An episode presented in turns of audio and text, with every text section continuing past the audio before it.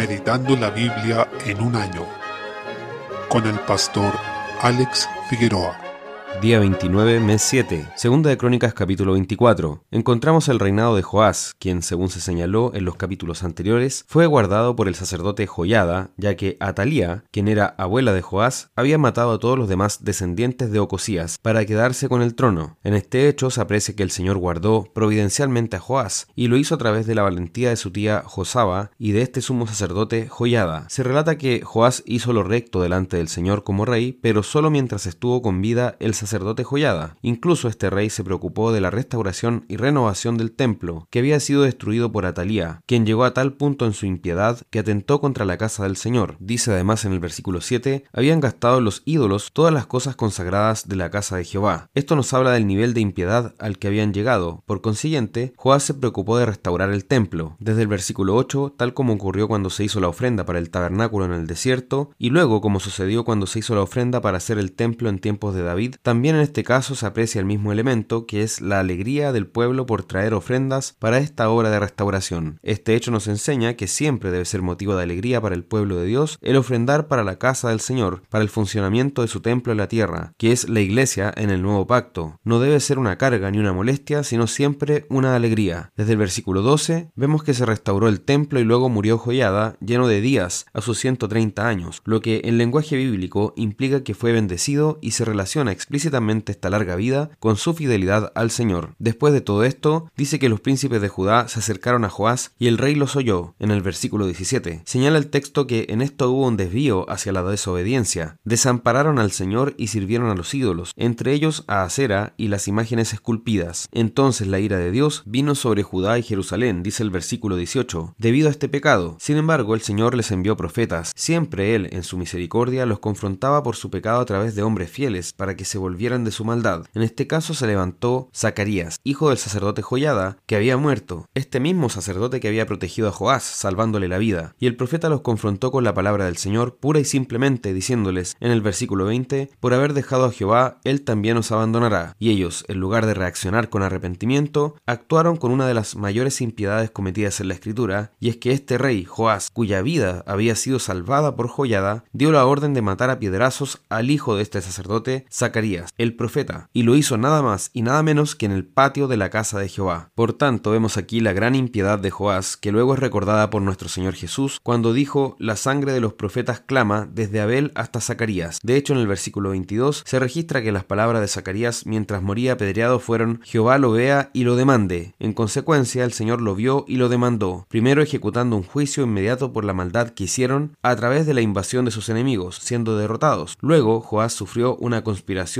y fue muerto. Vemos entonces que en general, cuando los reyes se apartaban del camino del Señor, sufrían o eran muertos de esta manera. Y el Señor Jesús, después, tuvo en cuenta este hecho para juzgar a todo el pueblo de Israel por haber permanecido siempre rebelde a la palabra del Señor. Encontramos esta rebelión desde el desierto, después en el periodo de los jueces, luego bajo los reyes, también bajo las amonestaciones de los profetas, y la impiedad máxima fue cuando rechazaron a Jesús. Jehová lo vio y lo demandó, tal como pidió Zacarías en oración. Fue la maldad de Joás luego de la muerte de Joyada, que incluso le valió no ser sepultado junto con los reyes. Capítulo 25. Comienza el reinado de Amasías, hijo de Joás. Dice en el versículo 2, hizo él lo recto ante los ojos de Jehová, aunque no de perfecto corazón. Es terrible que diga eso la escritura, lo que nos debe llevar a rogar al Señor que jamás se diga esto de nosotros. Qué terrible sería que en nuestro epitafio se encontraran palabras como esta, que el diagnóstico que haga el Señor de toda nuestra vida sea hizo lo recto pero no de perfecto corazón. Es decir, no de un corazón sincero, no de uno humillado delante de Dios, sino uno que se debatió entre el amor al mundo y la obediencia a Dios. Por otro lado, vemos que el Señor le dio la victoria a Amasías en un momento, pero luego él se volvió a la idolatría, en el versículo 14, y eso causó la ira del Señor. Después Amasías se confió y pensó que iba a tener la victoria sobre el reino del norte, a pesar de que el Señor le advirtió que no fuera contra ese reino. Pero tal como ocurrió con Roboam antes, él no quiso oír, porque esa era la voluntad del Señor, entregarlos en manos de sus enemigos, por cuanto habían buscado los dioses de Edom. Finalmente Amasías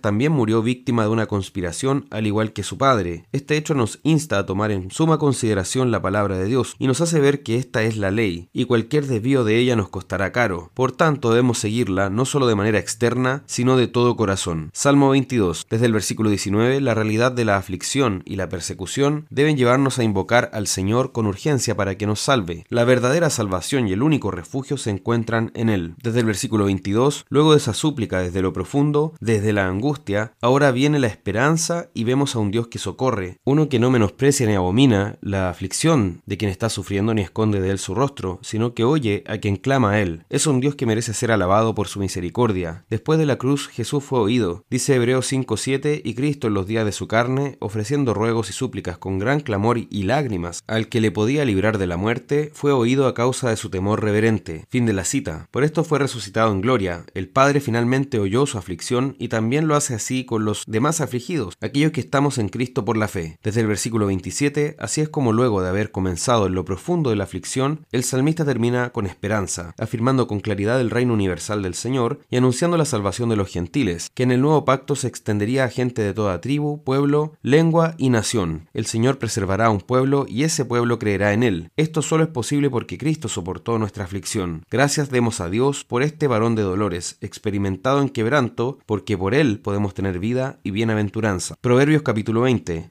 Versículo 8. En tiempos bíblicos, el rey ejercía no solo la potestad de gobernar, hoy conocida como poder ejecutivo, sino que también tenía atribuciones judiciales. Aquel rey que juzga con justicia ejerce esa atribución en nombre de Dios y según su ley, por lo que incluso con su mirada refleja la justicia de Dios, y es un eco tanto de su carácter como de la obra de Dios al juzgar a las naciones, lo que se demostrará de forma definitiva en su juicio final. Por tanto, quien refleja este pasaje en último término es Jesucristo. Versículo 9. Se expone aquí una verdad fundamental no podemos limpiarnos de nuestro propio pecado por nuestros medios. Nadie puede decir que ha limpiado su corazón por sí mismo. Necesitamos que sea el Señor que nos limpie, y Él es el único que puede transformar nuestro corazón y purificarlo de toda maldad. Si intentamos redimirnos por medios humanos, la Escritura afirma, aunque te laves con lejía y amontones jabón sobre ti, la mancha de tu pecado permanecerá aún delante de mí, dijo Jehová el Señor. Jeremías 2.22. Pero con respecto a quienes ponen su fe en Cristo, dice, siendo justificados gratuitamente por su gracia, mediante la redención que es en Cristo Jesús. Romanos 3:24. Versículo 10. El Señor está sobre cada una de nuestras actividades cotidianas, de modo que incluso nuestros intercambios comerciales deben honrarlo. Por eso, la pesa y la medida falsa, que son malas prácticas en las negociaciones, donde algunos pretenden sacar provecho de su prójimo, son abominación al Señor, pues son una infracción del octavo mandamiento, no hurtarás. Debemos entender que en nuestro trabajo y en todas nuestras relaciones comerciales y civiles con el resto de las personas, debemos desenvolvernos con honestidad, encomendando esta área al Señor y andando en obediencia a su palabra. Romanos capítulo 12. Se aprecia que luego de reflexionar sobre la misericordia del Señor y cómo Él ha previsto en su plan de redención tener misericordia de todos, tanto de judíos como de gentiles, ahora el apóstol Pablo, como conclusión de todo esto, y podríamos decir de todo lo escrito en la carta hasta aquí, pasa a definir lo que nosotros debemos hacer. Notemos que esa es la lógica general del apóstol Pablo en sus epístolas. Primero nos dice quién es Dios, lo que Él ha hecho, y luego nos dice cómo debemos vivir en consecuencia. En este pasaje, el apóstol nos dice que debemos presentar nuestros cuerpos en sacrificio vivo, santo, agradable a Dios, y que ese es nuestro culto racional. Esto nos dice que todo creyente es un sacerdote en el nuevo pacto, oficio que ya no está limitado a una tribu o a una casta, sino que todos los creyentes presentan sacrificios al Señor por medio de Cristo, y nuestro deber es presentarnos a nosotros mismos como sacrificio grato ante Dios. En el versículo 2, además nos dice que no debemos amoldarnos a este mundo, sino transformarnos por medio de la renovación de nuestro entendimiento,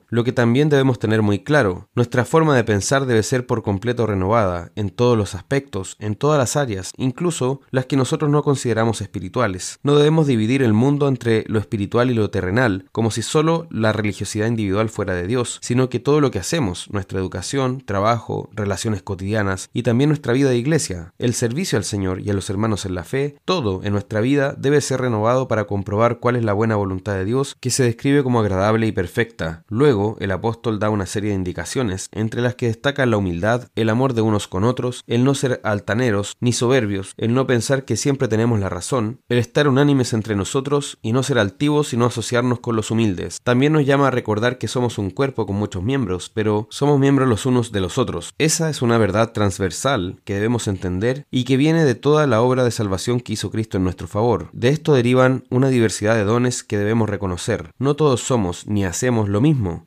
Todos somos uniformes, porque aunque somos uno en Cristo, somos una diversidad dentro de un cuerpo y dentro de una misma salvación y una vida en santidad. Además, nos manda a ser constantes en oración, a ser diligentes, a no ser perezosos en el servicio al Señor, sino compartir con la necesidad de los santos. Desde el versículo 17 finaliza haciendo un llamado a no pagar mal por mal, a no vengarnos nosotros mismos, cosa a la que nos podemos ver tentados, ya que lo primero que nos surge como instinto ante una ofensa es la venganza. No obstante, nos llama a vencer con el bien el mal, a no ser vencidos de lo malo. Debemos entender que lo señalado en este pasaje es la impresión del carácter de Cristo en nosotros, los creyentes. Son como las huellas digitales de Jesús en nuestra vida. Por tanto, debemos mirarnos en el espejo de este pasaje y rogar al Señor que nuestro carácter sea conforme a lo que esta palabra tan hermosa enseña. Hay que resaltar que para entender este capítulo debemos también reflexionar profundamente en todo lo que está escrito antes en esta carta, y así vamos a comprender que esto es una consecuencia de haber sido salvados por Cristo. No es una lista de obras para ser salvos, sino una enumeración de los efectos de ya haber sido impactados y salvados por el Espíritu de Dios.